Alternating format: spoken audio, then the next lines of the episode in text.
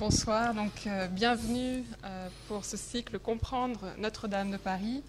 Euh, c'est vraiment avec un, très grand plaisir que nous sommes là aujourd'hui pour introduire le cycle de tables rondes qui ont été préparées de façon conjointe par l'Institut national du patrimoine et par l'Institut national d'histoire de l'art.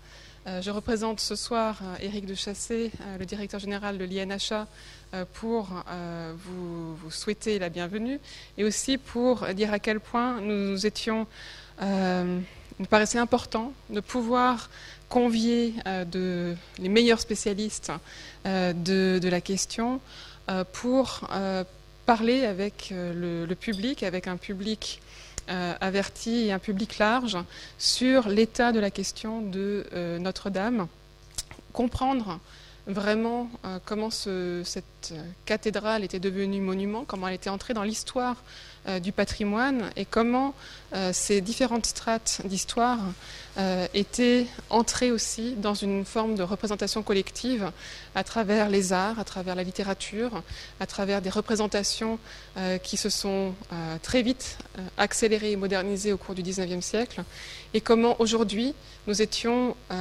confrontés à un nombre important de défis euh, scientifiques au moment où il s'agit d'en restaurer le corps et euh, euh, d'essayer de, repenser ce qu'était cette cathédrale dans ces différentes époques. Et donc, avec Christian Autin, nous avons eu l'immense plaisir de travailler à la programmation de cette, journée, de ce cycle, pour essayer d'en explorer différentes facettes qui vont se prolonger euh, tout au long de l'année 2020 euh, et euh, qui vont permettre voilà, d'aborder différentes facettes de, de la question. Absolument. Et je dirais en retour que c'est un plaisir pour nous, pour l'INP. Charles Persona, notre directeur, est, dans la salle. C'est lui qui, très peu de temps après son arrivée, qui fut concomitante de la catastrophe, euh, de l'incendie, nous a demandé de réfléchir euh, à un programme de conférence sur la question de, Notre-Dame de Paris, ce que nous avons commencé à faire avec Émilie Maum et puis très rapidement avec toi, avec Juliette Tré. Euh, et c'est ainsi que ce programme s'est élaboré petit à petit, avec l'idée, je crois, salutaire pour nous tous quand on sait la somme impressionnante de discours qui ont éclos euh, sur les ruines de l'incendie, l'idée de prendre du temps, de prendre le temps de prendre du recul aussi euh, par rapport à cette question, d'essayer de mettre les choses en perspective, et puis aussi, compte tenu de la, la, temporalité relativement longue dans laquelle on va se situer pour la restauration, de prendre le temps d'accompagner un petit peu les différentes étapes de celle-ci. Mais c'est la raison pour laquelle la première, euh, la première partie de ce cycle de conférences, dédiée à l'invention de Notre-Dame de Paris, nous amène à faire un retour en arrière, euh, un retour sur l'histoire du monument, un retour sur euh, l'histoire des monuments aussi, de la naissance des monuments historiques. Et c'est dans un deuxième temps seulement, à partir du mois de février, janvier-février, que nous accompagnerons un petit peu le chantier de restauration à travers diverses euh, conférences qui euh, porteront sur tel ou tel aspect, tout d'abord sur l'état des connaissances scientifiques liées euh, au monument aujourd'hui et aux conditions de sa restauration. Puis ensuite, on aura l'occasion d'aborder différents aspects thématiques tels que la question de l'orgue, la question de la charpente, ce qui nous amènera certainement jusqu'au mois de juin, et puis le programme se continuera ensuite au mois de, septembre. On s'engagera sur toute l'année civile de, 2020. Oui. Et il sera aussi question de mettre en perspective le chantier de Notre-Dame par rapport à d'autres chantiers emblématiques euh, qui euh, ont animé euh, et, enrichi la réflexion sur ce qu'est une restauration de, cette envergure, aussi avec des exemples européens, et ce qui permettra aussi de penser la cathédrale dans sa dimension européenne, puisque mm. différentes associations de chercheurs, mais aussi d'architectes liés à la conservation et à, l'entretien des cathédrales, se sont réunis pour euh, contribuer aux réflexions et aux travaux euh, de, restauration de Notre-Dame. Donc il y a véritablement là aussi une dynamique euh, internationale qui sera discutée à l'occasion de, ces, de, ces, de ce cycle. Voilà, donc on espère vous, vous séduire avec cette offre qui est encore en, construction pour euh, les, étapes les plus lointaines, mais qui est déjà bien stabilisée. Vous le voyez pour les premières, euh, les premières séances. Et vous avez à votre disposition, euh, à l'entrée, un programme qui vous permet de suivre les dates des prochaines séances de ce cycle. Après le 3 octobre, ce sera le 7 novembre, puis le 12 décembre ce, qui, ce qui, est vraiment euh, aussi très, très impressionnant dans le cadre euh, des, suites de cette catastrophe, c'est euh, cette générosité et cette envie de partager euh, des, chercheurs les résultats des travaux qu'ils ont pu mener. Euh, une association s'est créée qui se réunit aussi régulièrement au sein de, de, l'INHA et certains de ses membres vont venir ici présenter vraiment les, résultats les plus, les, plus, les plus récents de, de leur enquête sur, sur Notre-Dame. Donc vous aurez vraiment aussi la recherche en cours qui se présente à vous euh, au cours de ce, de ce cycle. Voilà. Merci beaucoup.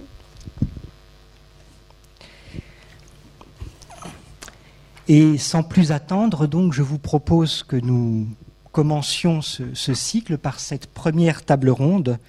Donc, euh, cette table ronde dédiée à la question de savoir quand Notre-Dame est devenue un monument historique.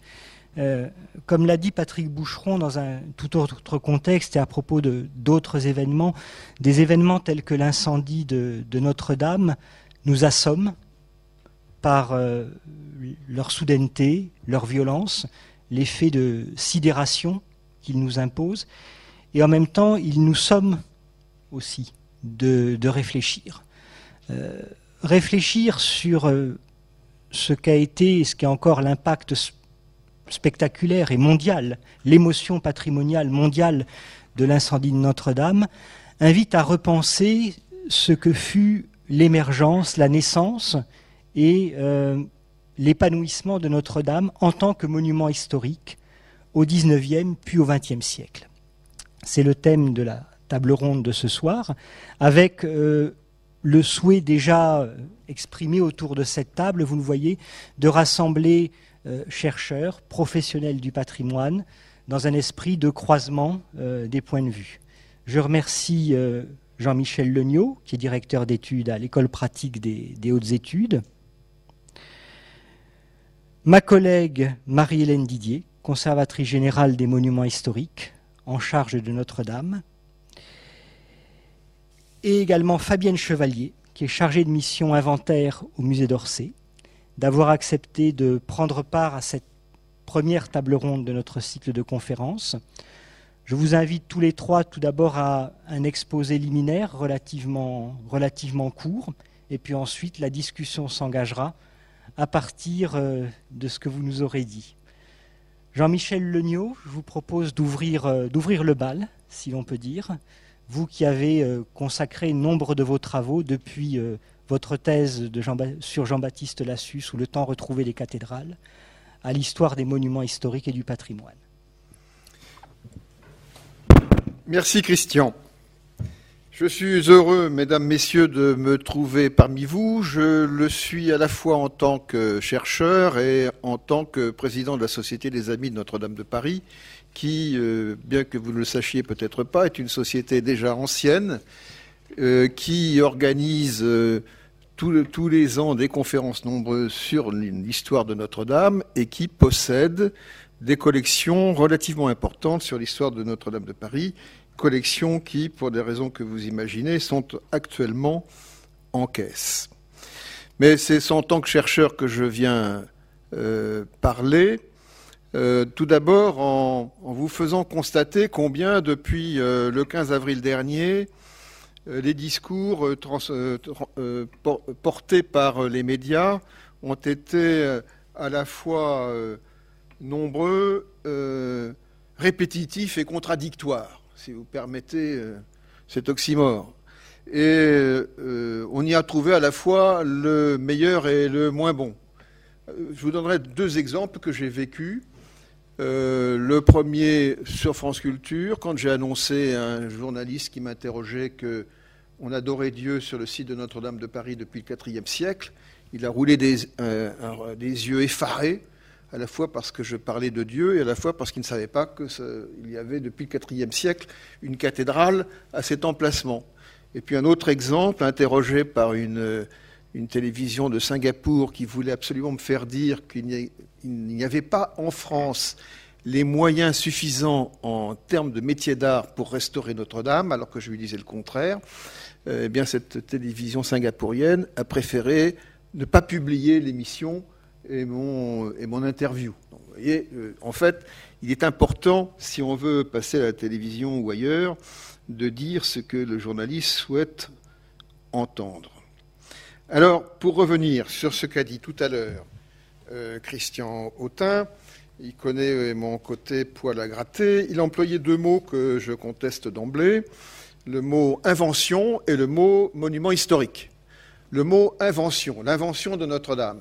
Ceci renvoie à une théorie euh, qui a été celle de Eric Osbaum et de Terence Ranger, L'invention de la tradition, un livre anglais dans lequel ces deux historiens marxistes ont voulu démontrer que la tradition n'existait pas de façon multiséculaire, mais qu'elle était inventée à un moment donné de façon volontariste. En termes marxistes, que euh, la superstructure culturelle découle d'un moment donné de l'infrastructure économique et sociale.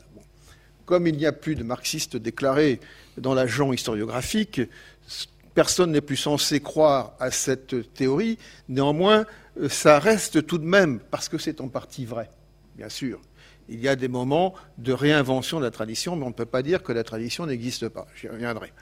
Et le deuxième terme, c'est le concept de monument historique. Si on emploie le concept de monument historique d'emblée, on fausse la discussion parce que le monument historique arrive à un moment donné, et donc ça voudrait dire que tant que le mot n'existe pas, rien n'existe avant, l'expression. Vous comprenez? Sinon, on est, euh, on est passible de ce péché par lequel euh, euh, Lucien Fay, Marc Bloch excommuniaient les historiens qui n'étaient pas de leur avis, le péché d'anachronisme. Alors, sur l'invention, bien sûr, je vais parler du XIXe siècle, mais le simple fait que dans les Trériseurs du duc de Berry, on présente Notre-Dame de Paris, montre bien qu'on n'a pas attendu le XIXe siècle pour inventer Notre-Dame. L'invention, elle est tout de même extrêmement ancienne. Quant à l'expression euh, monument historique, elle repose aussi sur un substrat extrêmement euh, dense de, commentaires, et je pense tout particulièrement à ces commentaires d'un auteur du XVIIe siècle, dont le nom m'échappe, euh, qui faisait dériver euh, l'étymologie de monumentum non pas de monere, ce qui demeure, mais de monire, ce qui avertit théorie qui a d'ailleurs été largement développée par euh, Régis Debray avec son idée des trois catégories de monuments, euh, le monument signe, le monument trace et le monument forme. c'est donc ce serait le monument, signe. Notre-Dame de Paris est depuis longtemps un monument signe. Si l'on retrace l'histoire des événements importants euh, de Notre-Dame depuis le Moyen Âge, on voit bien qu'un grand nombre d'événements politiques se sont, euh, en, rapport avec la monarchie et l'Église, se sont déroulés dans Notre-Dame jusqu'au début de la Révolution française. Alors,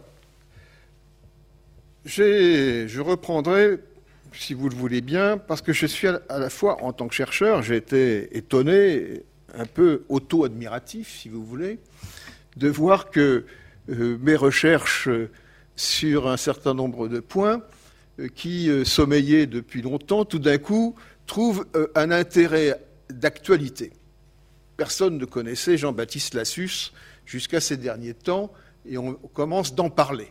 Il se trouve que j'avais publié mon premier livre sur cet architecte, euh, Jean-Baptiste Lassus, ou le temps retrouvé des cathédrales, qui a été, si vous voulez, le, celui qui a euh, incité Viollet-le-Duc à le suivre dans le projet de concours et de restauration de Notre-Dame. Et ce qui est important pour, s'agissant de Jean-Baptiste Lassus, c'est qu'il a été, lui, l'auteur d'une théorie de la restauration monumentale avant que Viollet-le-Duc n'exprime la sienne dans l'article Restauration du dictionnaire raisonné. J'avais lu avec émotion, je m'en souviens encore, lorsque j'étais jeune étudiant, euh, cette, ce, euh, ce, texte euh, par lequel, qui, accompagnait le projet de restauration de Notre-Dame, par lequel Lassus, et évidemment Viollet-le-Duc, développait pour la première fois dans l'histoire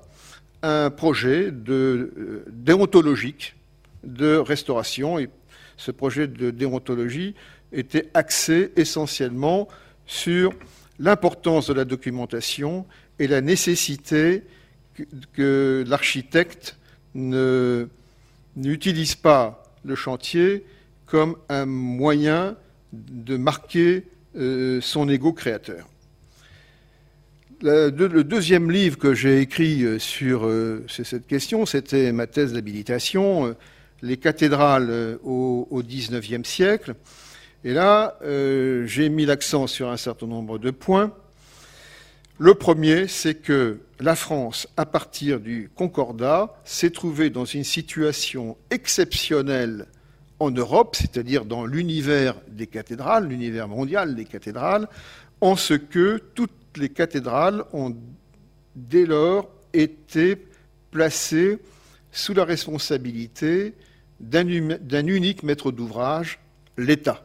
Donc, la restauration des cathédrales, quelles qu'aient été les cathédrales, l'affectation cultuelle des cathédrales euh, s'est trouvée euh, dans un système complètement unitaire alors que dans le système d'Ancien Régime et dans les systèmes contemporains de l'Italie, de l'Allemagne ou de l'Espagne, etc., et, en Grande-Bretagne, euh, c'était autant d'autorités capitulaires et épiscopales qui décidaient de chacune des cathédrales. Donc il n'y avait pas de, de système unitaire dans les autres pays, il y en avait un en France, si on veut accepter peut-être le cas extrêmement politique de la cathédrale de Cologne qui avait été directement euh, manipulée par euh, le, roi de, Prusse. Mais j'ai fait, euh, comme j'ai l'esprit très lent, j'ai fini par comprendre pourquoi.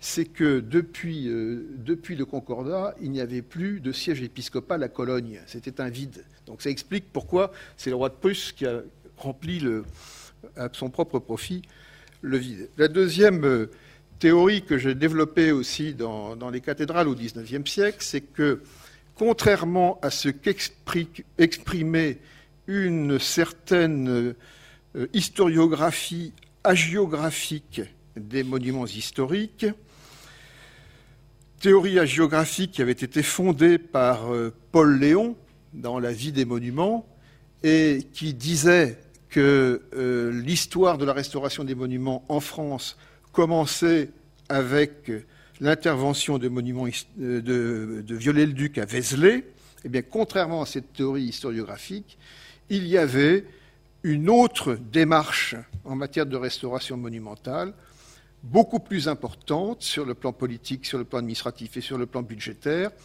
qui était celle conduite par l'administration qui avait en charge le concordat. C'était le service des édifices diocésains qui avait pour euh, mission donc de, restaurer euh, les plus grands monuments du pays, c'est-à-dire euh, les cathédrales.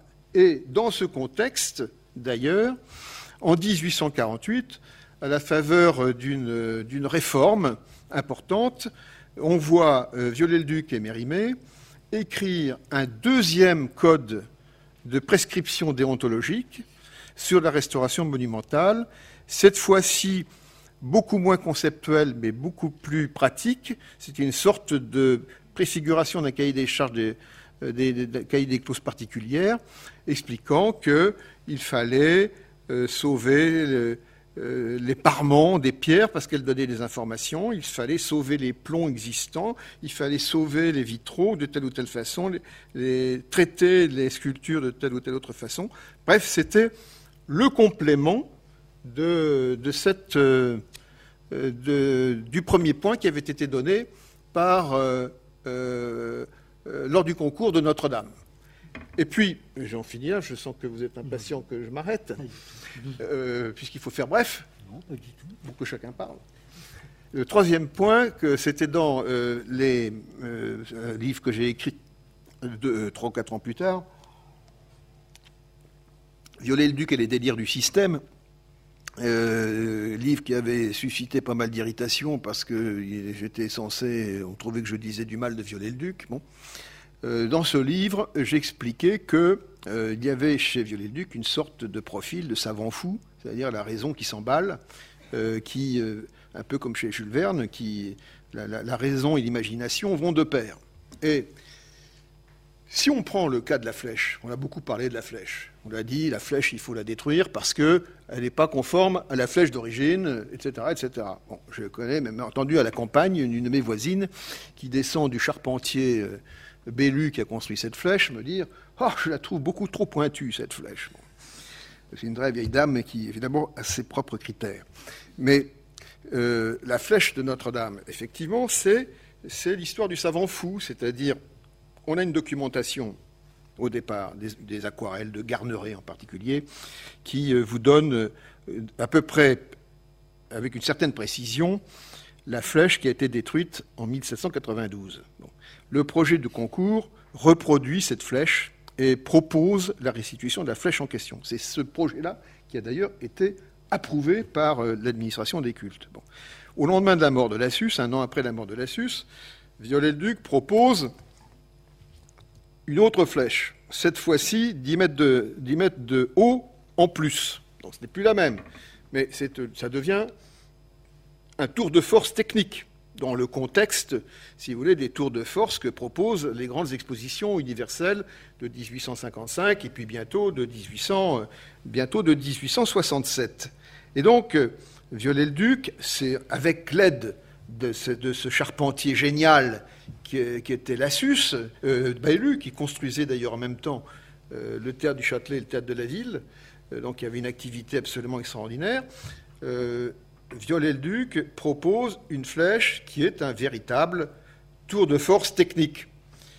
Sur la règle que tient le saint Thomas Viollet-le-Duc, euh, qui est maintenant euh, dans je ne sais plus trop quel village de, de, Tarn-et-Garonne.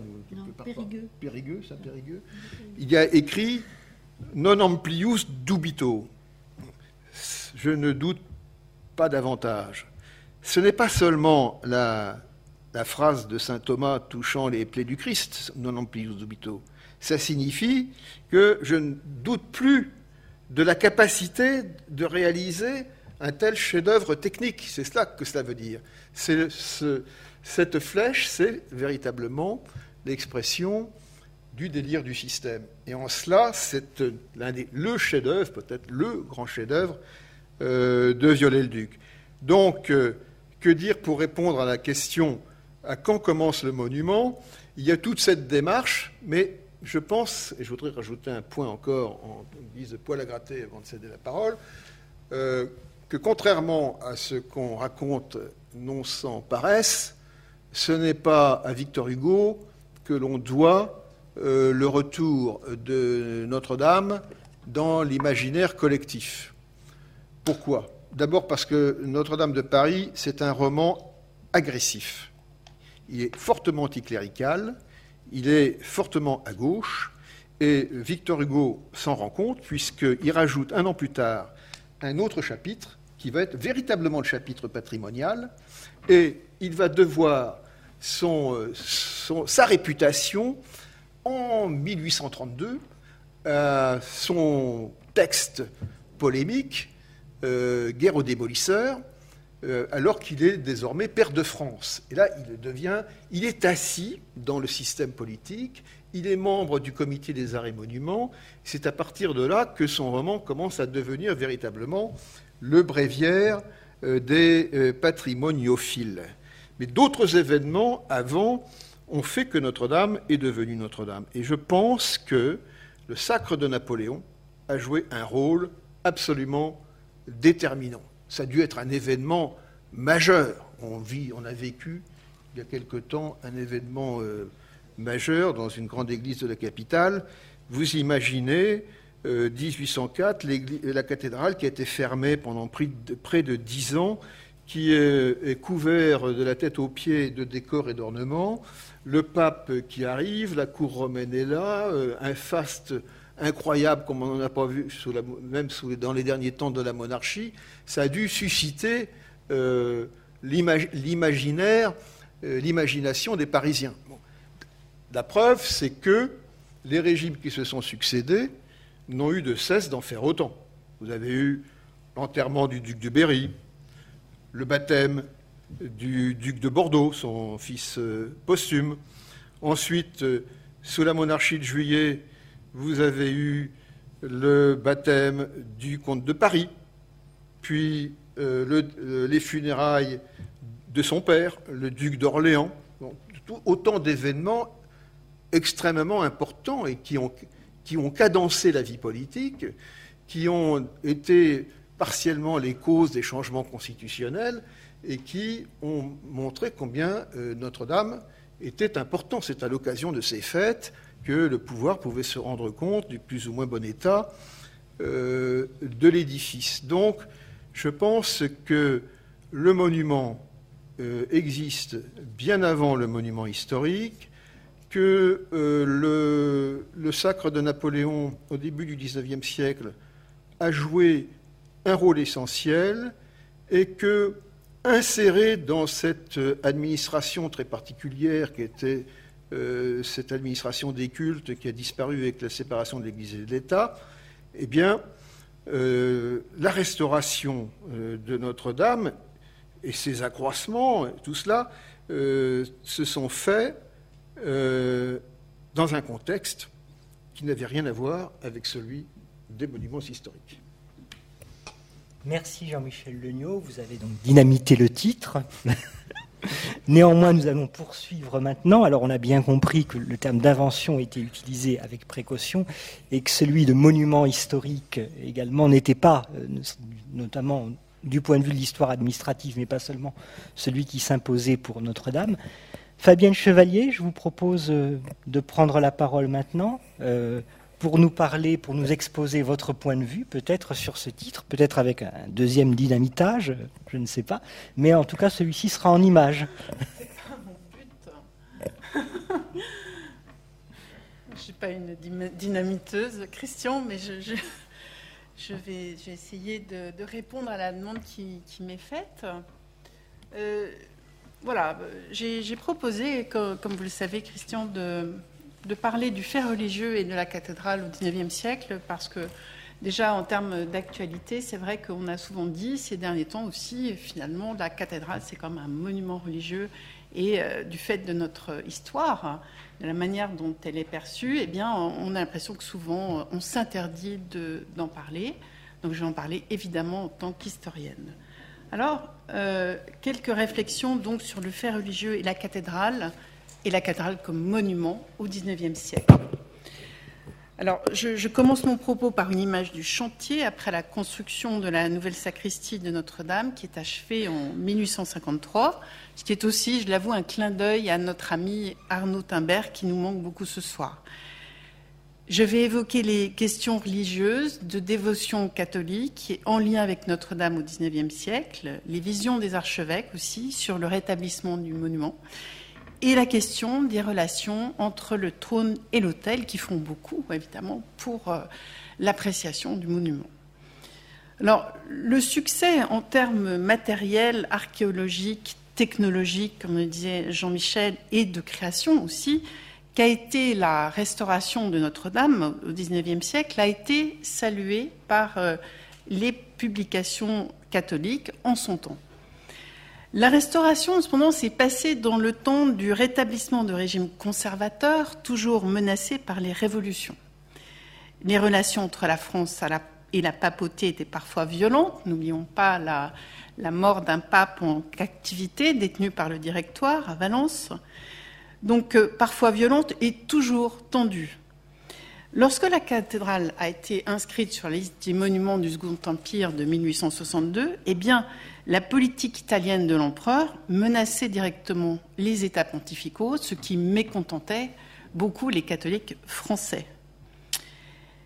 Les papes et aussi en France le courant majoritaire catholique s'opposaient au modernisme, tandis que d'autres déjà proposaient un aggiornamento. À Notre-Dame, les destructions méthodiques de la galerie des rois de Juda en 1793 avaient traduit en actes la haine éprouvée par les révolutionnaires à l'encontre de l'alliance séculaire entre le trône et l'autel. Dans la suite du siècle, d'autres formes de violence anticléricale sont apparues à la faveur des révolutions, et pourtant de nouveaux avatars de l'alliance du trône et de l'autel sont nés les, archevêques de Paris, parfois par choix d'une destinée évangélique, ont été au plus près des conflits sociaux et nationaux.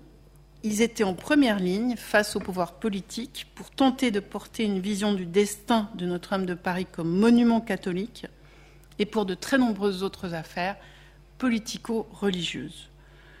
Leur ancrage au pied de la cathédrale, au palais de l'archevêché, dont l'existence remontait au XIIe siècle et qui était situé au flanc sud de Notre-Dame, avait pour eux une signification à la fois en termes d'irradiation du catholicisme dans la cité et au-delà dans Paris en tant que monument, et évidemment une signification pour leur mission pastorale qu'ils portaient très haut.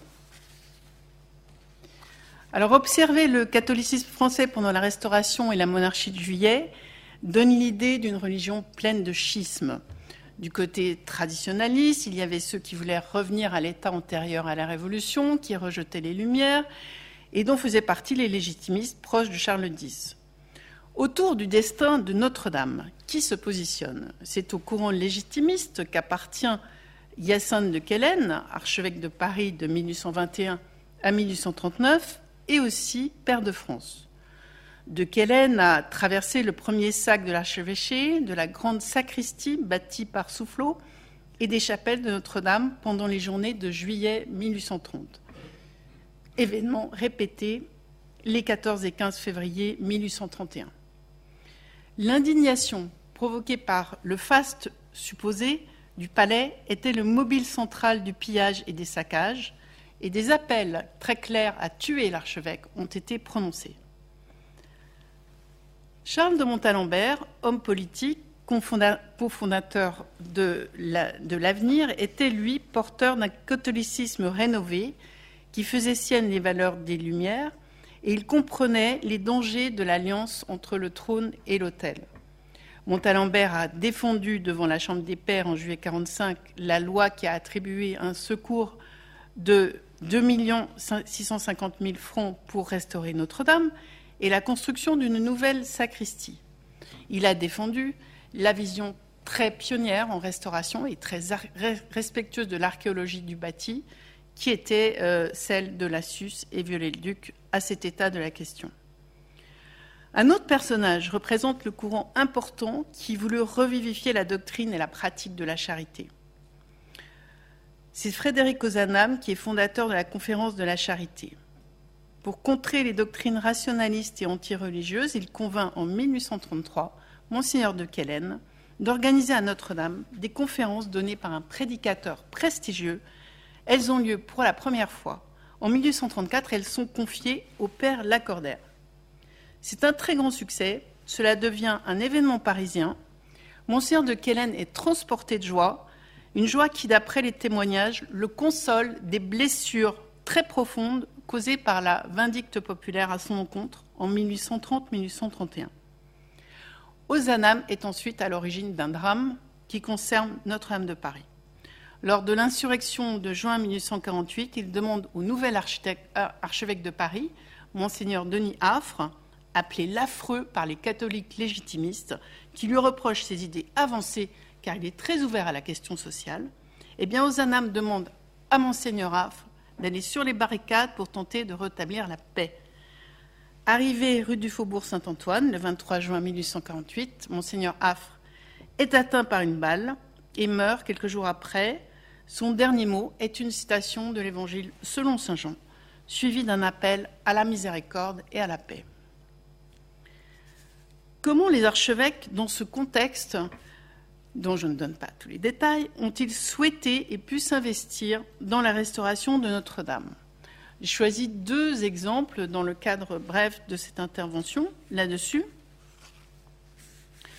La première chose, c'est que pour le clergé en place et pour l'archevêque de Paris, le palais épiscopal était indissolublement lié à Notre-Dame parce qu'il symbolisait la présence séculière de l'archevêque dans l'île de la Cité et que pour sa mission pastorale, c'était absolument essentiel.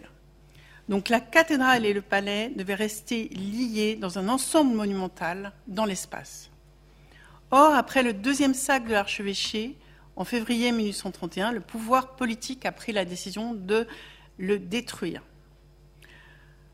Monsieur de Kellen on a été meurtri. Pour cette raison et pour d'autres, il était en conflit ouvert avec le régime de la monarchie de juillet, en dépit des tentatives de conciliation du nonce apostolique lui-même.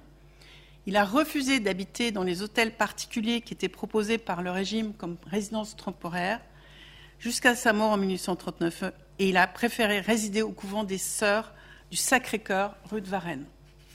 Il s'est fait appeler l'archevêque Héron. La démolition de la sacristie de Soufflot, faite pour des raisons d'unité de style, n'était pas non plus souhaitée par le clergé à l'époque. Le clergé souhaitait qu'elle soit réparée. Je voudrais aussi éclairer très brièvement une relation qui m'a toujours intéressée, qui est contrastée au XIXe siècle entre des architectes restaurateurs qui sont des catholiques engagés ou pas. Euh, donc, euh, éclairer la relation de l'archevêque avec les deux architectes en charge de la restauration par deux exemples. Donc, Lassus est connu euh, pour son engagement en tant que catholique. Alors, en 1847, dans les archives religieuses, un projet est évoqué avec lui pour faire exécuter par euh, Geoffroy de Chaume une Vierge en argent, facile à transporter dans les processions, en prenant comme modèle la Vierge du trumeau du portail du, cloître. Et on sent toute la dévotion catholique de la SUS dans, euh, dans ce projet. À l'inverse, il n'y a pas de conviction religieuse partagée avec Viollet-le-Duc, mais les archives nous racontent un architecte qui est respectueux non seulement de l'architecture religieuse, mais aussi de l'autorité de l'archevêque, y compris dans des temps où il est déstabilisé, au point même de lui fournir des notes de travail, y compris dans des moments de relations tendues avec le pouvoir. Plusieurs exemples contre les idées reçues montrent aussi, de manière contrastée de la part de Viollet-le-Duc, une humilité vis-à-vis -vis du monument et de ceux qui l'ont bâti.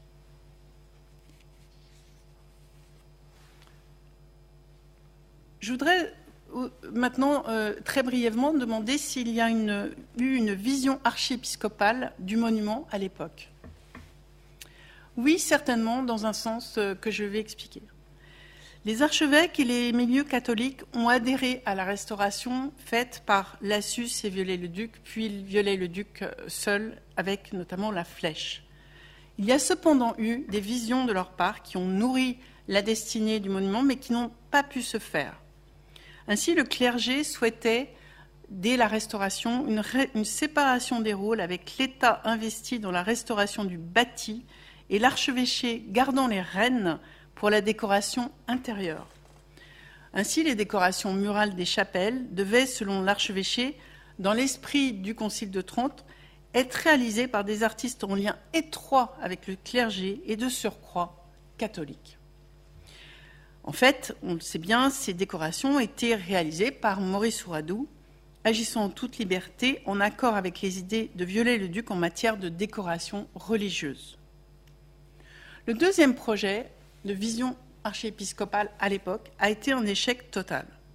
Pendant le Second Empire, monseigneur Cibourg, qui avait pourtant des contacts très étroits avec l'empereur, n'a pas réussi à faire aboutir son grand projet, qui était guidé par une intention pastorale, de faire reconstruire autour de Notre-Dame un grand ensemble monumental avec un palais épiscopal, les séminaires, une école de théologie et d'autres établissements religieux.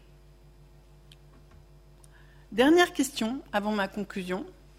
L'Église catholique a-t-elle pu échapper ou moderniser l'alliance entre le trône et l'autel dans ce monument? Pendant le Second Empire, l'alliance a été plus forte que jamais sur fond de fortes tensions avec la papauté.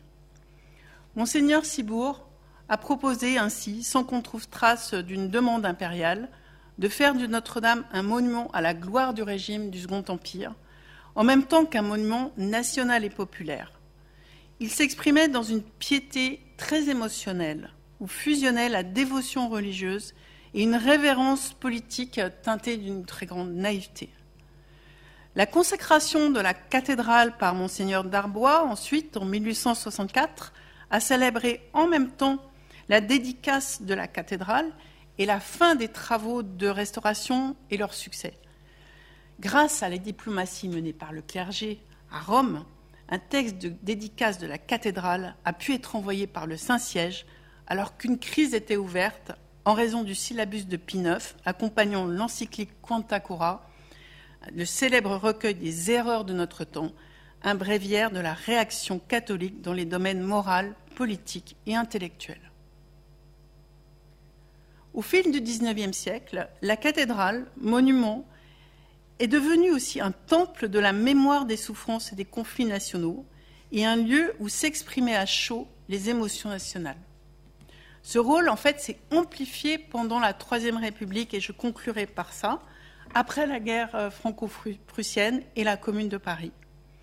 Pendant la Commune de Paris, l'archevêque d'Arbois, vu comme le symbole de l'alliance honnie entre le trône et l'autel, est emprisonné puis exécuté par les communards avec lesquels Thiers n'a pas voulu transiger en échangeant Blanqui contre plusieurs dizaines d'otages. Les communards, des communards seront exécutés ensuite en masse pendant la semaine sanglante. Dans ce contexte, ah oui, là je montrais la consécration solennelle de la cathédrale par Monseigneur d'Arbois. Donc pour euh, terminer sur euh, ce, contexte euh, violent. La prière à Notre-Dame de Notre-Dame de, Paris, qui a été euh, écrite par l'archevêque Richard dans, la dernière décennie du XIXe siècle, qu'on peut lire comme une oraison patriotique, est imprégnée de ces blessures encore à vif.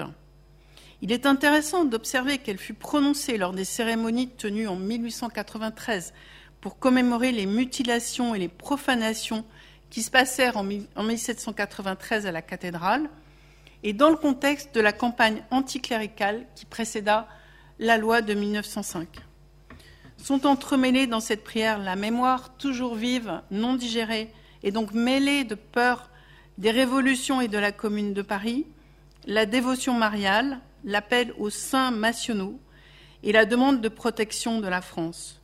Notre-Dame est bien un monument, un temple de la souffrance et des conflits nationaux. Pour accompagner la prière, l'archevêque a choisi l'image de la Vierge du XIVe siècle qu'il a popularisée. Un peu plus tard, et c'est déjà en marche, la fusion des vertus évangéliques et patriotiques, arrière-plan du dossier de préparation de la béatification de Jeanne d'Arc, va se faire lors de la, avec la béatification de, de Jeanne d'Arc en 1909, préparée par Monseigneur Dupont-Loup dès les années 1860. J'ai terminé. Je, me, je pense n'avoir pas dépassé un quart d'heure. Merci beaucoup. Merci beaucoup, Fabienne Chevalier. Votre, votre exposé en contrepoint de celui de Jean-Michel Legnaud remet en avant le rôle donc des, des archevêques, le rôle, le rôle, des religieux et de leur tentative de participer et de s'imposer parfois sans toujours y arriver dans, la restauration. Avec la, la, fin de votre propos, on est arrivé au XXe siècle et euh, cela nous fait une transition avec votre intervention, Marie-Hélène Didier, euh, conservatrice euh, générale du patrimoine. Vous êtes au service des monuments historiques depuis de nombreuses années et en charge de Notre-Dame depuis, depuis 2011. Merci d'avoir accepté de venir ce soir, car on imagine quelle est la, charge de travail qui est la vôtre depuis le 15 avril.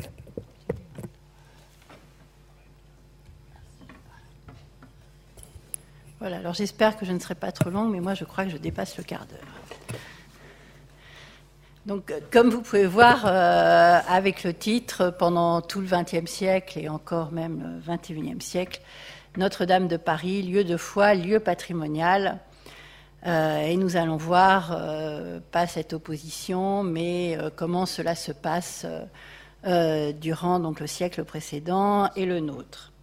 Tout d'abord, pour mettre quelques images, quelques figures euh, importantes euh, du XIXe siècle, donc Victor Hugo, et la tête de Viollet-le-Duc, donc c'est la tête de la statue de la flèche qui était présentée euh, aux journées du patrimoine au ministère de la Culture et que vous pourrez voir bientôt. Je fais un petit peu de publicité à la Cité de l'Architecture et du Patrimoine avec trois autres éléments de la flèche, je pense, d'ici quelques jours.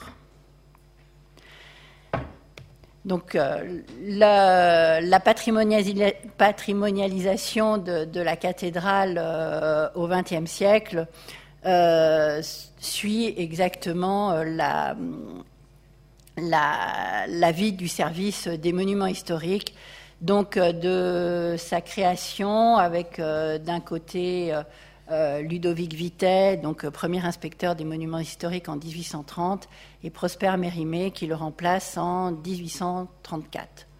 Je distinguerai dans la conscience euh, l'immeuble lui-même et je parlerai également de certains de ces objets qu'il renferme, car la patrimonialisation de l'immeuble et des objets ne s'est pas fait en même temps et il ne faut surtout pas oublier qu'à l'intérieur de Notre-Dame, il y a beaucoup de choses. Donc euh, la, cathédrale de Paris, comme euh, les autres, comme on vous l'a dit, a été classée sur la liste de 1862 et le regard de l'État commence à s'imposer avec la première loi sur les monuments historiques que je vous ai mise ici du 30 mars 1887 qui précise que les immeubles par nature dont la conservation ont du point de vue de l'histoire ou de l'art un intérêt national peuvent être classés au titre des monuments historiques. Un concours de recrutement des architectes des monuments historiques est créé en 1893 et un corps d'architectes de ce nom par les décrets des 12 avril 1907 et 19 mars 1913. À partir de 1912, les cathédrales sont affectées à l'administration des beaux-arts. Le 31 décembre 1913 est adoptée la loi sur les monuments historiques qui consacre les principes élaborés au cours du XIXe siècle et le développement du service des monuments historiques qui s'ensuit. Depuis 1959, l'État, via le ministère de la Culture, finance tous les travaux d'entretien, de réparation et de restauration, dans la limite de la loi du 9 décembre 1905 relative à la séparation des Églises et de l'État. Après la Seconde Guerre mondiale, L'augmentation des budgets et des travaux entraîne une structuration plus importante du service des, monuments historiques. L'après-guerre voit la création de la conservation des bâtiments de France et plus récemment des directions régionales des affaires culturelles en 1974, celle de l'Île-de-France, avec en leur sein la conservation régionale des monuments historiques qui gère maintenant la cathédrale. L'expertise scientifique devient l'une de ses composantes principales réaffirmé par les décrets de 2009 qui ont mis en place le Code du patrimoine. La conservation régionale des monuments historiques assure la maîtrise d'ouvrage des travaux et le contrôle scientifique et technique.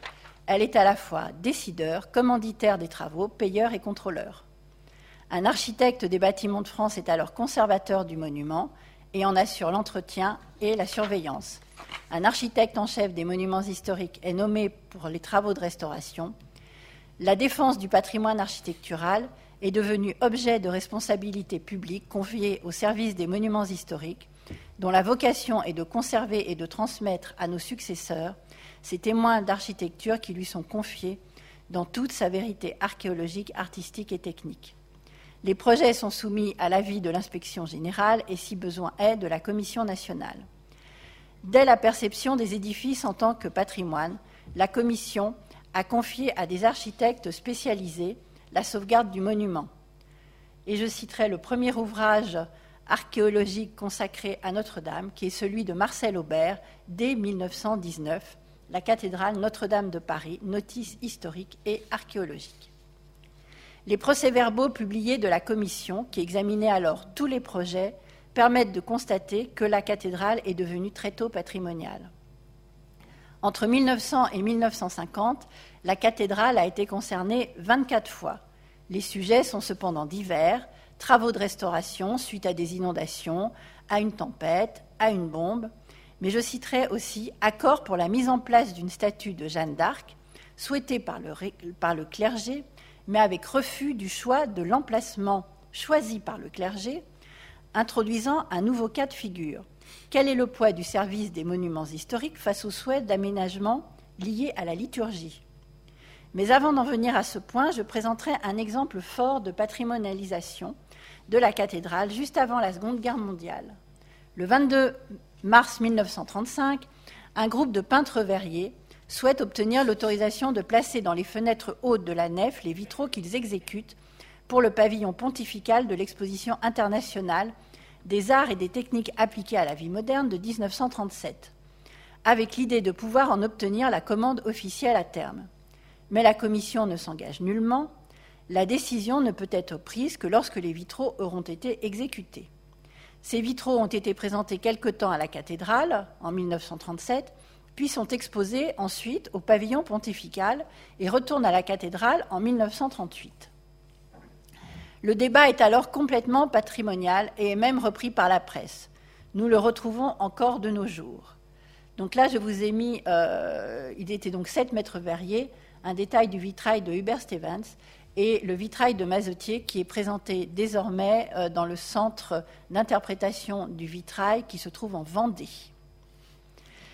Le débat est-il, doit-on continuer comme avant et mettre des vitraux de l'époque en cours dans un monument ancien ou doit-on faire un pastiche historique? Nous le retrouvons toujours de nos jours. L'iconographie religieuse choisie n'avait fait l'objet d'aucune concertation avec l'affectataire. L'affaire n'a été résolue définitivement qu'en 1961. L'administration des monuments historiques a demandé à Jacques Le Chevalier un travail novateur pour ce type d'édifice, la création de vitreries colorées sans iconographie. Deux autres exemples peuvent être également présentés et montrent alors que la liturgie reprend le pas sur la valeur patrimoniale. La réintégration du tabernacle du maître-autel de Viollet-le-Duc, après l'exposition de Viollet-le-Duc en 1980, replacé sur le côté du chœur, les chanoines souhaitant que le maître-autel puisse servir d'autel face au peuple pour les messes se déroulant dans le chœur. Les échanges à ce sujet sont un peu vifs entre le service des monuments historiques et les chanoines qui ont gain de cause. Deuxième exemple, le nouvel aménagement liturgique du chœur en 1989 puis 2004, sous l'épiscopat du cardinal Lustiger, qui a entraîné la suppression de l'entrée du chœur de la grille de Viollet-le-Duc. Comme vous voyez là, la grille est actuellement dans une tribune de la cathédrale et du lustre qui est maintenant euh, à Saint-Denis. Une régie audiovisuelle de niveau professionnel a été aussi installée dans la cathédrale pour la diffusion sur la chaîne KTO, avec la mise en place d'écrans que vous pouvez voir devant les colonnes de la nef, une sur deux. Il est à noter que certains travaux, également faits par le service des monuments historiques, devaient être faits de nuit afin de ne pas gêner euh, la liturgie de la cathédrale. Mais en parallèle, la cathédrale est affectée au culte, entraînant un certain nombre de droits au clergé des servants, prise en charge du chauffage, de l'électricité, accueil et impliquant un travail commun et une collaboration entre les services de l'État et le clergé. Ce dernier tient pendant tout le XXe siècle un rôle dans cette conscience croissante de l'importance patrimoniale, y participant de plus en plus et organisant un certain nombre de manifestations à la fois culturelles et culturelles. La cathédrale de Notre-Dame de Paris était un cas particulier, avec un nombre croissant de visiteurs tout au long du XXe siècle, pour atteindre, je vous le rappelle, 12 millions de visiteurs, 30 000 visiteurs par jour, avec des pointes à 100 000 certains jours, en particulier ceux où tous les autres monuments sont fermés sur Paris, comme le 1er mai ou un jour de grève. Un accès des personnes à mobilité réduite avait été aménagé pour rendre le déambulatoire accessible à tous, travaux payés par l'État et entretien par le clergé. Selon la loi de 1905, l'accès au culte est libre, donc l'entrée de la cathédrale est gratuite, excepté les visites des tours et du trésor qui étaient payants. Nous avions donc face au service de l'État une administration du clergé organisée pour faire face à l'afflux de ses visiteurs, croyants ou non. C'était plus de 2000 célébrations par an qui se déroulaient dans la cathédrale. À cela, il fallait ajouter les concerts et autres manifestations. Le clergé employait pour cela plus de 65 personnes. Elle gérait également un site web riche en actualités cultuelles et touristiques. Des panneaux d'information parsemaient l'édifice dès l'entrée avec des informations religieuses et culturelles. À l'intérieur, différents appareils donnaient des renseignements ponctuels. Des audioguides étaient disponibles à l'entrée. Des machines délivraient des souvenirs comme les médailles. Et des visites gratuites étaient offertes par la cathédrale en plusieurs langues. Également des conférences spécialisées, comme vous pouvez voir l'affiche ici sur celle des mai de Notre-Dame. Le clergé a donc accompagné cette patrimonialisation et a renforcé son rôle depuis plusieurs années en étant à l'initiative d'un certain nombre d'événements récents qui avaient accru la fréquentation touristique. En 2013, il y a eu le 850e anniversaire de la pose de la première pierre de la cathédrale. Et on peut citer à ce moment-là la présentation des nouvelles cloches en janvier 2013.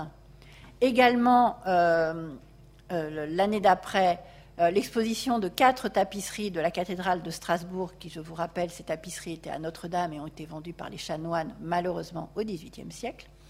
Donc, tapisserie, à la fois pour montrer l'aspect culturel et l'aspect cultuel, puisque c'était pour le 15 août, et donc les sujets avaient été choisis très précisément également par la cathédrale, la publication de, euh, dans la collection La Nuée Bleue, donc Notre-Dame de Paris, le petit livret que je vous ai mis là de Dany Sandron et d'Andrew Talon qui présentait la cathédrale en trois dimensions. Et ce petit livret avait fait l'objet d'une exposition permanente dans le déambulatoire de la cathédrale pour montrer euh, la construction en trois dimensions. La, oh la patrimonialisation de l'édifice est ancré dans tous les esprits, pour preuve l'utilisation de l'image dans la publicité, sans oublier la comédie musicale Notre-Dame de Paris que certains ont chanté le 15 avril. La patrimonialisation des objets a été beaucoup plus longue à se mettre en place. Alexandre Lenoir fut le premier à donner une valeur patrimoniale à certains objets en évitant leur destruction, ainsi le veut Louis XIII. La seconde intervention fut celle de Viollet-le-Duc par la création de la sacristie, qui inclut deux salles spécialement aménagées pour le trésor et les nouveaux reliquaires qu'il avait également créés et qui se visitaient déjà à l'époque dès l'ouverture. Les premiers classements interviennent dès 1905 en prévision de la loi de séparation euh, de l'Église et de l'État et concernent simplement une dizaine de tableaux, essentiellement les mets, encore en place, l'orgue, le vœu de Louis XIII, les stalles. Mais ce nombre est peu important si on le compare à d'autres églises euh, où l'on a déjà de très longues listes dès 1905. Des fragments d'architecture ont été classés dès 1944. Là, oui, je ne suis pas allée assez vite, je vous ai mis les mets de Notre-Dame. Et en bas, c'est le tableau de Jouvenet qui avait été fait pour, euh, euh, au-dessus des stalles de la cathédrale. Donc en 1944, ce sont surtout des éléments d'architecture qui sont classés, mais il faut attendre la nomination de euh, Pierre-Marie Ozas, donc euh, un de mes anté-anté-anté-prédécesseurs, qui fut en charge de la cathédrale pendant 37 ans. Pour lui, une constatation s'est imposée dès son arrivée. Notre-Dame était désolément vide. De multiples œuvres d'art avaient été déposées et se trouvaient dans des musées ou dans d'autres églises. Certaines de ces œuvres d'art doivent revenir à Notre-Dame et il y arrive avec un certain nombre de mai et donc le tableau de Jouvenet. Il publie en 1951 Les grandes heures de Notre-Dame de Paris, suite à l'exposition qu'il avait organisée en 1947 dans la chapelle de la Sorbonne, qui regroupait déjà plus de 350 objets. Donc, pour retracer l'histoire de la cathédrale de Maurice de Sully à la Libération. Et il disait Comment ne pas aimer Notre-Dame? Et il reprenait également les propos de Viollet-le-Duc qui avait écrit Si les piliers de Notre-Dame de Paris avaient une voix, ils raconteraient toute l'histoire nationale.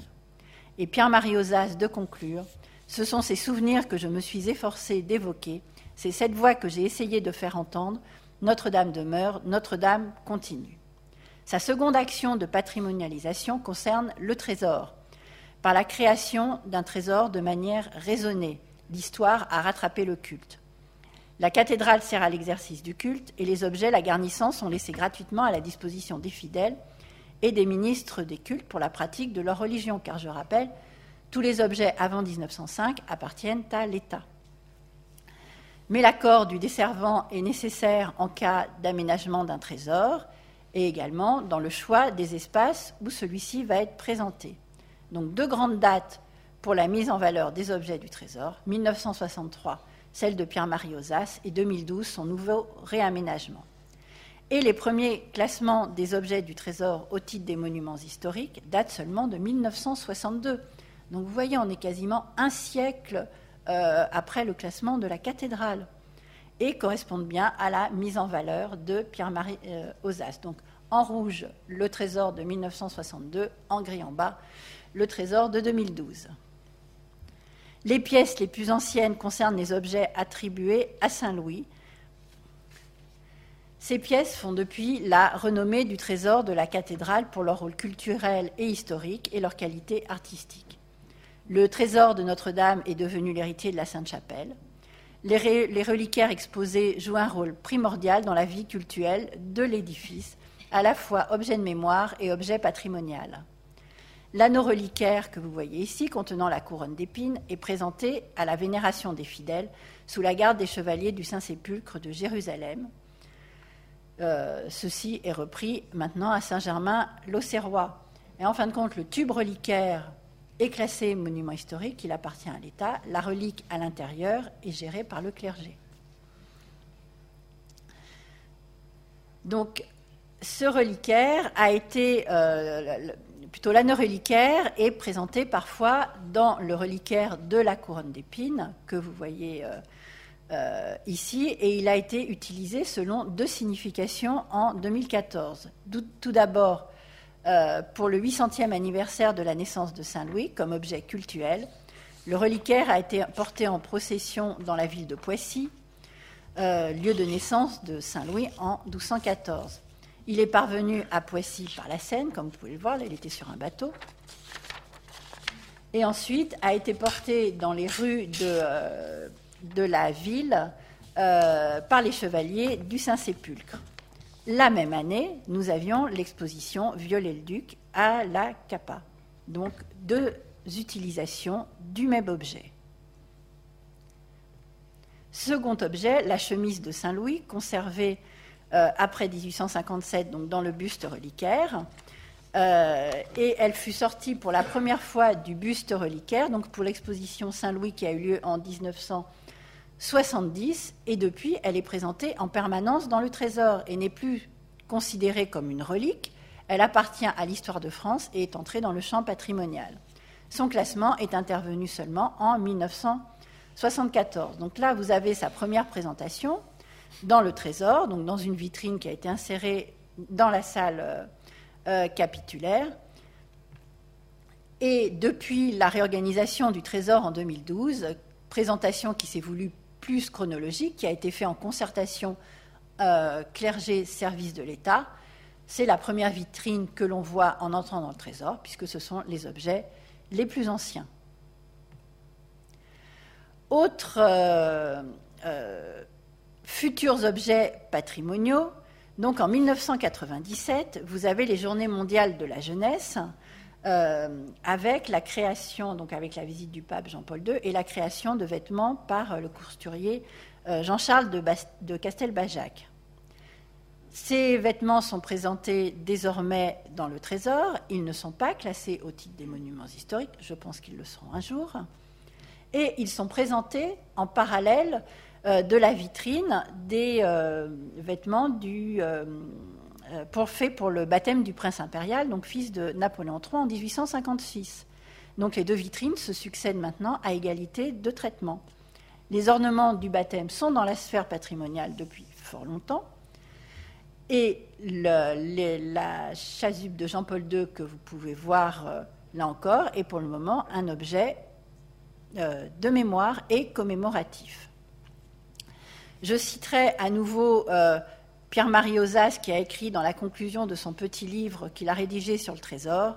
Le trésor évoque la mémoire de différents peuples qui ont été attirés à la cathédrale pour différentes raisons et qui ont enrichi par leur don, leur travail et leur foi le trésor. Le trésor est donc euh, vivant, non seulement parce que les objets qu'ils y trouvent sont toujours euh, utilisés, mais aussi parce qu'ils participent toujours à l'histoire de France et l'histoire religieuse. Le trésor continue donc s'enrichir de dons, et je pense que dans les années à venir, nous verrons euh, d'autres objets ressortir. Je citerai encore quelques éléments de la vie patrimoniale de la cathédrale. En janvier 2014 et 2017 a été exposé pendant deux fois une semaine le tapis commandé par Charles X et livré euh, par euh, Louis-Philippe. Cette euh, présentation patrimoniale a pu être organisée grâce à une collaboration État-clergé et le petit livret que je vous ai mis sur la diapositive a été édité à cette occasion par le clergé et avait été écrit par Madame Coural. Parallèlement, ces objets ne sont pas uniquement euh, cultuels, ils sont demandés pour un certain nombre d'expositions. Donc je vous ai mis la première, les trésors des églises de France, donc en 1965. Et depuis euh, quelques années, un certain nombre d'expositions, donc euh, les couleurs du ciel au musée Carnavalet en 2012, euh, Saint-Louis et Viollet-le-Duc en 2014. Et je rappellerai euh, également euh, le jubilé de 2012, donc là on repasse dans la sphère clergé, qui a bien montré que la cathédrale était une cathédrale vivante avec le parcours qui avait été instauré par le clergé. J'ajouterai aussi, et je terminerai sur cette image, euh, le spectacle Dame de cœur en 2017 et 2018, qui a rappelé euh, euh, aussi cela avec une mise en valeur extraordinaire du monument, racontant son histoire à travers la vision d'un soldat mourant de la Première Guerre mondiale. Je citerai enfin comme événement patrimonial récent qui a été la sonnerie du bourdon Emmanuel pour les obsèques de Jacques Chirac euh, lundi dernier. L'incendie dramatique du 15 avril et l'émotion suscitée a remis cette dualité à l'ordre du jour. Les projets les plus farfelus ont provoqué un certain nombre de réactions. Et je reprendrai les propos d'un architecte. Alors, je ne suis pas arrivée à retrouver mon papier parce qu'en ce moment, j'ai un peu de mal à retrouver de temps en temps mes affaires qu'il avait euh, écrit justement suite à tous ces propos. Un bâtiment n'est pas patrimonial par essence, il le devient sous les effets de son histoire.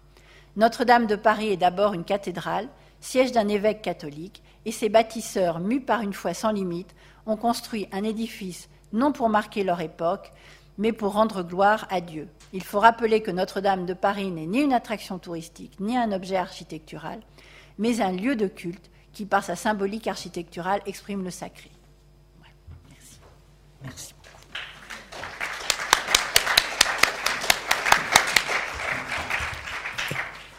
Merci beaucoup, Marilène Didier. J'invite euh, Fabienne Chevalier et Jean-Michel Legnaud à nous, rejoindre pour des, questions. J'en ai peut-être une ou deux pour euh, relancer la, conversation après vos interventions.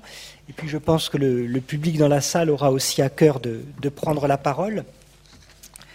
Euh, en citant cet architecte dont on n'a pas retrouvé le nom, donc vous, avez, vous nous avez dit, Marie-Hélène Didier, que Notre-Dame de Paris n'était pas, ou en tout cas pas que un objet, architectural, mais pour resituer toute l'importance du monument, notamment au XIXe siècle, j'aurais voulu peut-être savoir de vous quelle était la place de Notre-Dame de Paris dans le débat architectural au XIXe siècle, et notamment dans le, débat sur l'architecture gothique, sur la naissance de l'architecture gothique et quelle place finalement au XIXe siècle on donne à cette cathédrale euh, parmi d'autres Quelle valeur un petit peu on lui assis Est-ce qu'elle a une valeur d'exemplarité par exemple?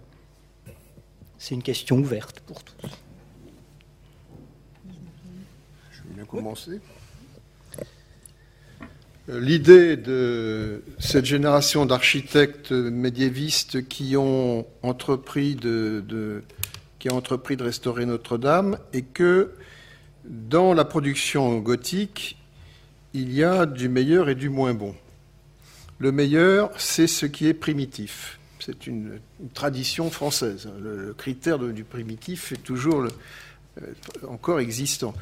Donc euh, le premier, ce qu'on a appelé par la suite le premier âge gothique, c'est-à-dire euh, le gothique qui va de 1140 à, 1250, euh, de Philippe Auguste à Saint-Louis, grosso modo, ou un peu avant, c'est le grand gothique.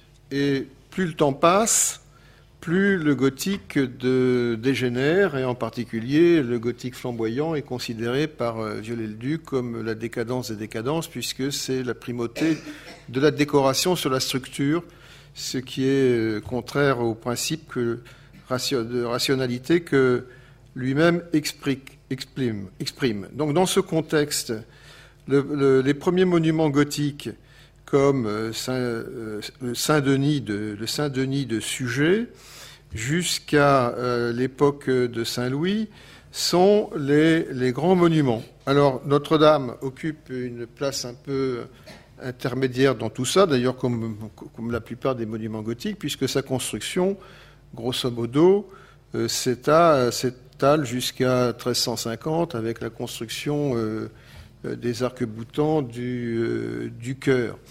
Donc le, ce, qui est apprécié dans, la vision euh, médiévale de, de Viollet-le-Duc, c'est essentiellement la nef, c'était le cœur dans sa première manière, avec un système à quatre niveaux, mais qui a été supprimé par la suite justement au milieu du XIIIe siècle, et c'est la raison pour laquelle Viollet-le-Duc, euh, sans demander l'avis de personne, a entrepris de restituer dans une travée, euh, dans une travée ce fameux quatrième niveau, dans l'idée de retrouver ce qu'il y avait de, primitif. Voilà, donc c'est sous, ces critères-là que euh, Notre-Dame est considéré comme un monument intéressant. J'ajouterai que la question des arcs-boutants du cœur. Pour le regard du contemporain, ce qu'il y a de plus beau peut-être à Notre-Dame, ce sont ces arcs-boutants du cœur, justement, ces, espèces de, gestes plastiques extraordinaires et qui ne répondent pas à la théorie euh, gothique euh, du contrebutement sous, le point de vue de Viollet-le-Duc. Parce que ces arcs-boutants du cœur, ce sont d'abord des aqueducs qui servent à écouler les, les eaux pluviales au-delà des bas-côtés, alors que plus que des éléments de, de contrebutement. Donc ça ne pouvait nécessairement pas plaire, euh, pas plaire à Viollet-le-Duc, ce système-là. Voilà. Merci. Oui, je, voudrais aussi euh, ajouter quelque chose sur les, aménagements qui ont été faits à l'époque moderne de la, cathédrale, qui sont comme importants et sur lesquels euh, l'historiographie n'est pas toujours euh, d'accord. Et hum, ce qui, donc, aménagements qui ont été euh, revus par Viollet-le-Duc, qui a quand même enlevé une strate de l'époque moderne. En, et ce qui est très intéressant, c'est que Viollet-le-Duc a beaucoup, enfin, dans des notes que j'ai trouvées dans les archives, hein, euh, Viollet-le-Duc, sur cette question-là, a, vraiment fait une note très, très argumentée. Il a argumenté ses positions en termes d'intérêt du bâti. Il a démontré que les, architectes de l'époque moderne avaient fait plutôt de, la décoration, du revêtement de parements et que du coup la, pierre médiévale avait quand même énormément souffert et que euh, quand les architectes de l'époque moderne intervenaient à la demande du roi, puisque c'est ces, aménagements s'étaient quand même fait beaucoup pour le décorum, l'alliance du trône et de l'hôtel, justement.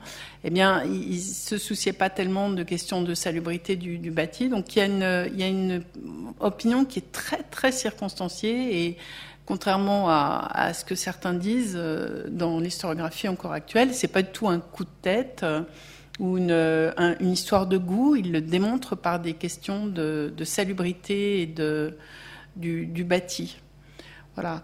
Et, et puis, euh, la dernière chose aussi que je voudrais dire, c'est que c'est vrai que dans le, la question de la, la démolition du, du, du, palais épiscopal et, de l'ancienne sacristie de Soufflot, qui pour le coup est aussi la sacristie de Soufflot, un apport de l'époque moderne qui lui euh, en fait euh, tient debout en fait malgré hein, le deuxième sac de l'archevêché comme le dit euh, l'abbé Jalabert bon bah cette sacristie elle tient encore debout et, et en fait c'est un petit peu euh, idiot de la, de la démolir et on préférerait qu'elle soit réparée. Et eh ben là-dessus, quand même, le, je pense qu'on peut discuter là-dessus, mais il y a eu quand même euh, une affaire de goût pour le gothique qui, qui, qui au-delà du milieu des architectes, avait déjà déteint sur le milieu politique, les, voilà, on, voit Montalembert dans son rapport en 1845 qui, veut quand même quelque chose d'un peu gothique, euh, peut-être pas flamboyant, mais quand même un peu euh,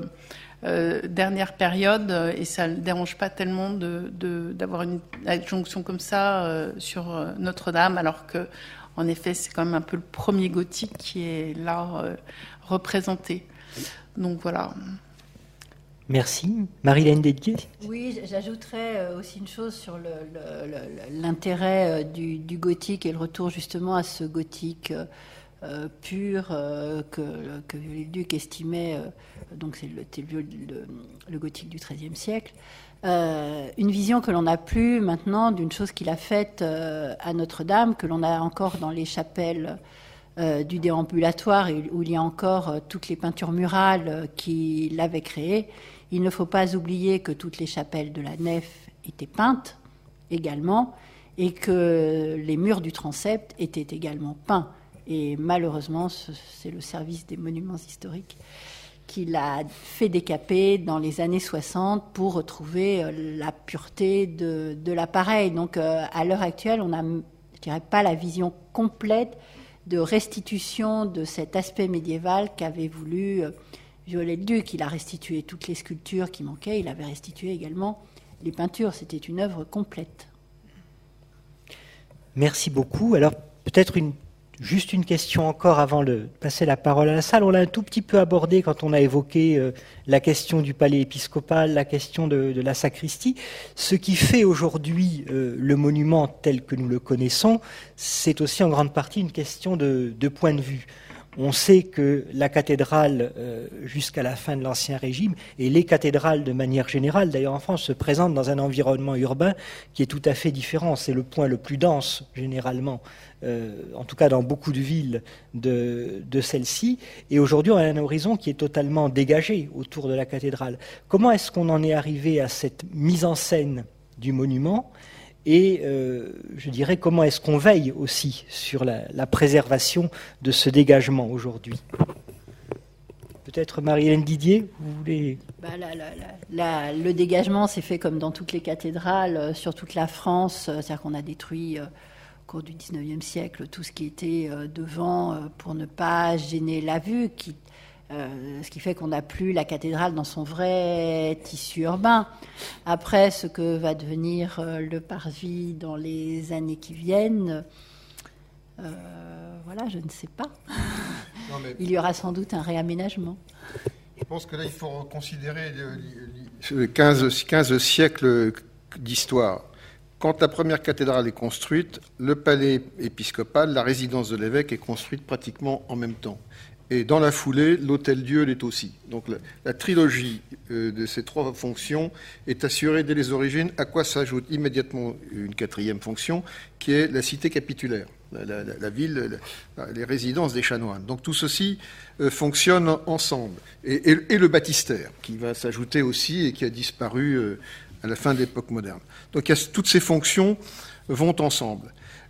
Aujourd'hui, il ne subsiste plus que la, fonction cultuelle et, la fonction hospitalière. C'est la raison pour laquelle, d'ailleurs, euh, pas seulement en tant que médecin, mais en tant qu'archevêque, monseigneur Aupetit a dit qu'il était choquant que l'Hôtel-Dieu perde sa fonction, euh, hospitalière. C'était une question qui avait d'ailleurs été posée euh, très très vivement sous le Second Empire.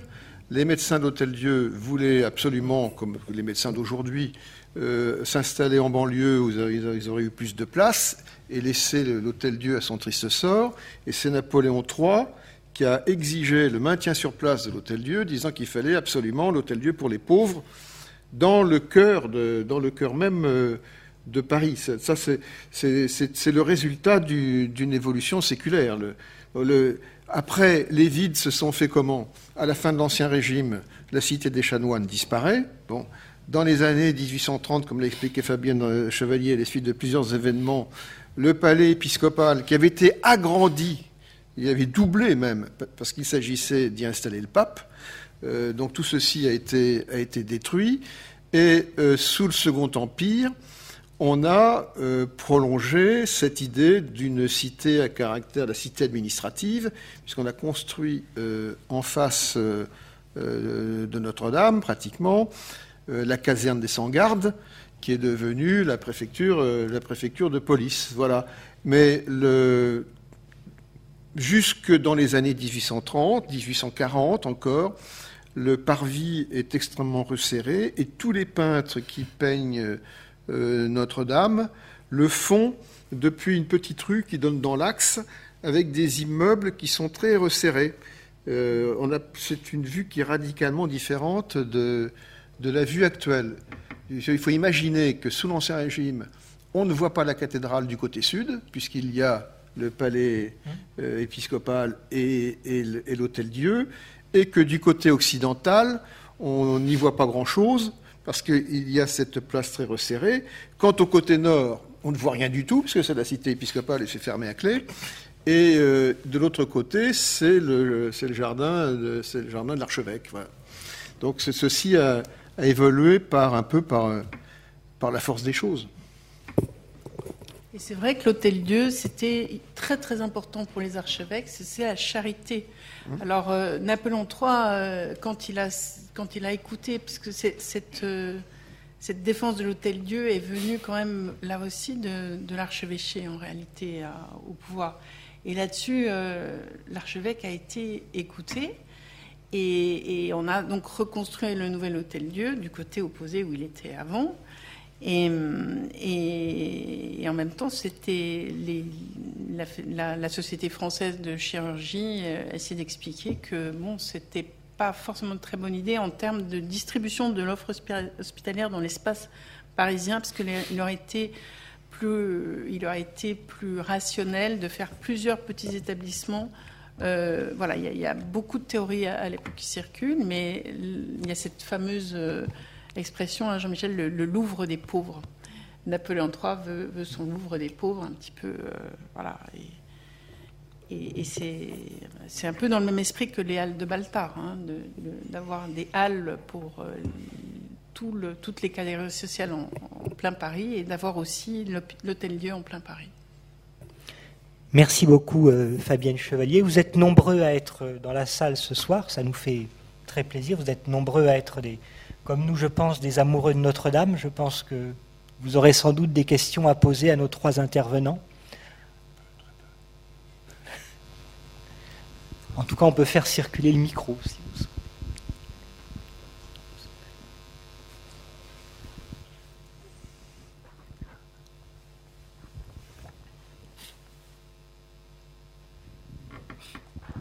Bonjour.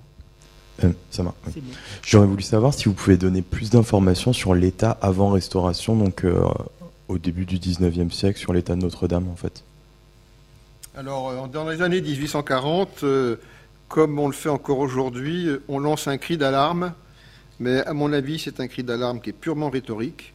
les, les, les, daguerréotypes que l'on a euh, de la fin des années 30 et du début des années 1840 ne donne pas l'impression que la cathédrale ait été en ruine. Donc bien sûr, l'épiderme extérieur est usé, mais je ne vois pas pourquoi, alors qu'il y avait autant de cérémonies officielles de l'importance de celles que je vous ai dit tout à l'heure, on, les aurait faites dans un édifice ruiné.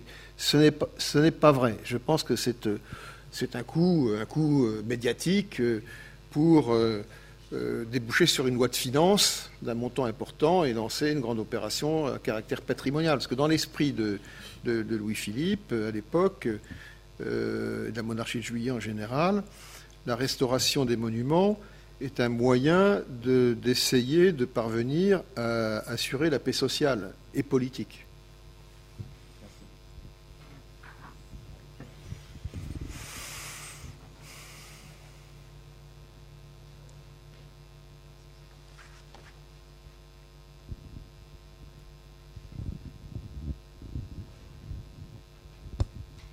Oui, merci beaucoup.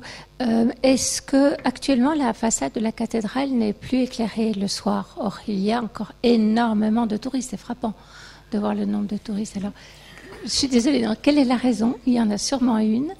Et euh, est-ce que vous avez les moyens pour restituer une petite partie justement de l'histoire de cette cathédrale qui continue à attirer les gens, euh, les touristes? C'est vraiment impressionnant.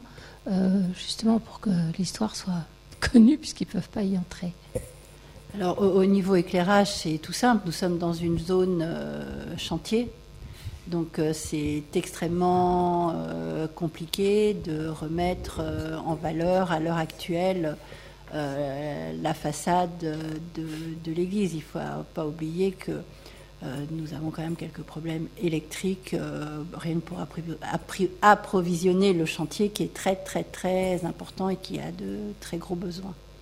Voilà. Après, pour euh, parler de l'histoire de la cathédrale, là, en attendant que les, gens puissent l'ouvrir, ça fait partie d'un certain nombre de projets que l'on a, mais la situation euh, je dirais, administrativo-politico euh, est quand même un petit peu complexe et pas encore totalement euh, mise à plat. Donc on, espère pouvoir faire proposer des choses au public, je dirais, dans le courant de l'année prochaine. Mais c'est tellement soumis à, tellement de choses.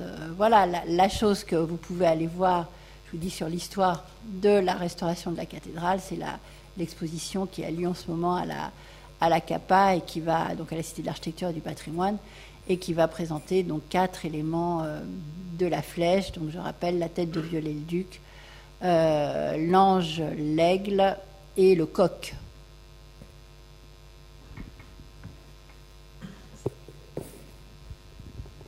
Est-ce qu'il y a d'autres questions? Peut-être pas, oui. Une question encore et une deuxième. Et puis on.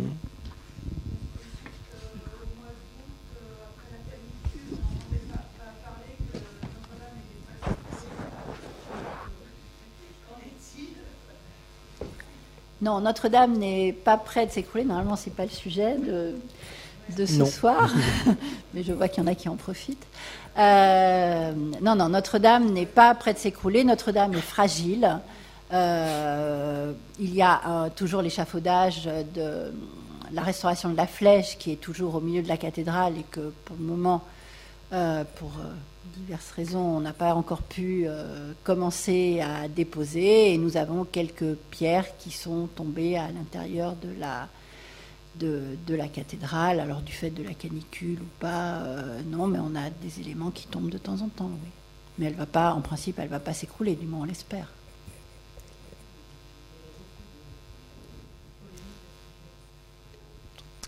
Oui, bonjour, merci beaucoup pour vos interventions. Euh, on parle beaucoup du bâti, mais on parle pas beaucoup de, des œuvres en fait, qui du coup sont, sorties de la cathédrale et euh, en fait il y a, y a, ça aussi à restaurer? Oui, absolument, mais euh, dans les œuvres qui sont sorties, donc il y a tous les tableaux qui étaient dans les chapelles de la nef, qui eux, en principe, seront restaurés, puisque c'est moi qui m'en occupe. Mais pour le moment, on donne la priorité aux bâtiments. Les, tableaux sont stockés, ils ne bougent plus, ils ne craignent plus rien, leur état n'évoluera pas. Donc ils peuvent attendre. et les objets du trésor que l'on a évacués, eux, étaient en très bon état. Donc, donc voilà, il faut savoir que les, objets n'ont quasiment rien eu. Et les vitraux, du coup? Bah, Les vitraux, il faut les nettoyer, pas de la crasse de l'incendie, mais de la crasse parisienne. Les vitraux vont également très bien. Merci beaucoup. Euh, je vous propose qu'on remercie vraiment nos trois intervenants, Fabienne Chevalier, Marie-Hélène Dédier, Jean-Michel Legnaud, qui ont accepté d'ouvrir ce cycle de, conférences. Marie-Hélène Didier, vous avez évoqué tout à l'heure euh, vos prédécesseurs et vos antéprédécesseurs. On y est sensible. On est ici dans une maison où on forme des restaurateurs et des conservateurs du patrimoine. Euh, le travail que vous faites aujourd'hui s'inscrit dans une, dans une véritable chaîne, dans une chaîne humaine dont, euh, nous sommes nombreux ici à être des, maillons.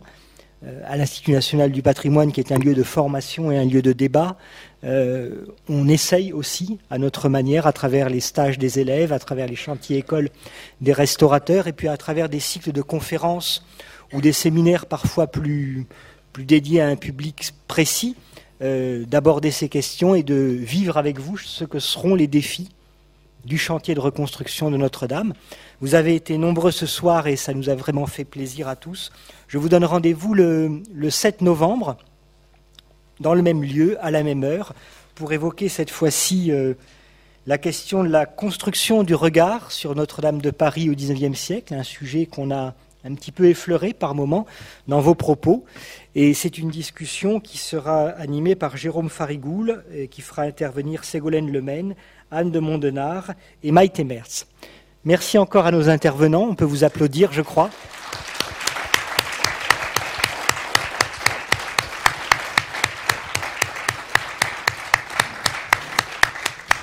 Et merci à vous, cher public, d'avoir été nombreux ce soir.